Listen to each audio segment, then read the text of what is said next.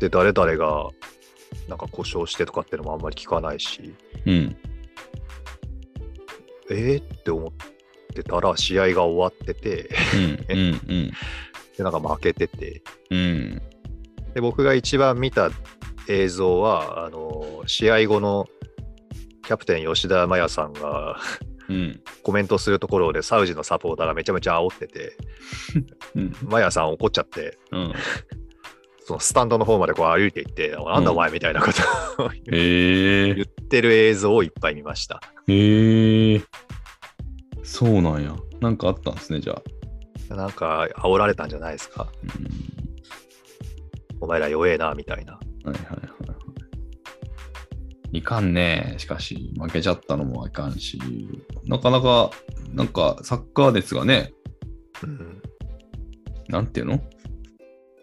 全土でちょっと沈下してきてるのかなみたいな。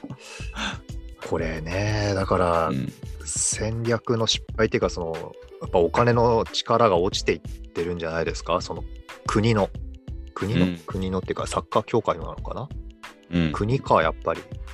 だって、その放映権が買えなかったってことは、まあ、お金がなかったってことですよね。うんテレビ朝日さんとか。うんうんそれで、テレビ放送、地上波で放送されないってことは、その、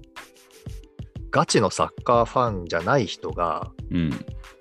見る機会がなくなったってことなんですよね。うんそうすると、新規のファンとか、うん生まれっこないじゃないですか。そうですね。うんで軽いファンとかだから僕みたいなのがあ試合あったのみたいなのっていう人たちが大勢いるわけなんで、うんそそういう人たちにはやっぱりこう試合があるんだよとうんだから見てみないみたいなのことをうんあの、まあ、 マーケティング界隈で言えばフロントエンドっていうんでしょうかね、うんうんうんそのお試しで見てみないみたいなのがいわゆる地上波無料の放送だったと思うんですけど、うんうんうんそれをしなくなったらファンの開拓もできなくなりますでしょうんでそうするともうガッチガチのサッカーファンサッカーオタクたちがまあ見るわけですけど、うんサッカー熱狂的なサッカーファンってのはねもしかするとまあ僕僕もそこに自分で勝手に入れてますけどうんあのハリル・ホジッチの一件以来日本代表はすごい嫌なんですよ。うんうんうんあ選手たちは全然関係ないですよ僕は日本代表の選手自体は嫌いじゃないし、うんあのうまくなったよなーっていう目で見てますしうん頑張ってほしいですけど日本サッカー協会がものすごい嫌なんですよ。うんうん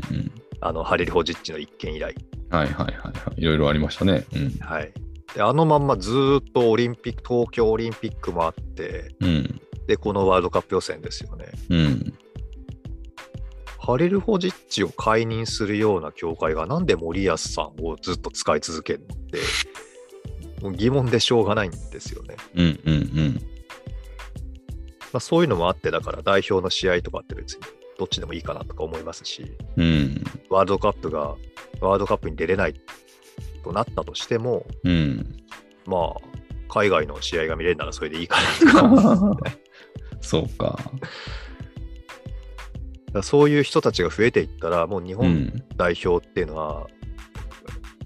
かつてで言えば、いわゆるドル箱コンテンツだったわけですけど、そうですね。もう全然鳴かず飛ばずになっちゃいますでしょ。うんこのまま代いく表とがそうなると、当然、リーグ、国内リーグも盛り下がるんですよね。うんうんうん。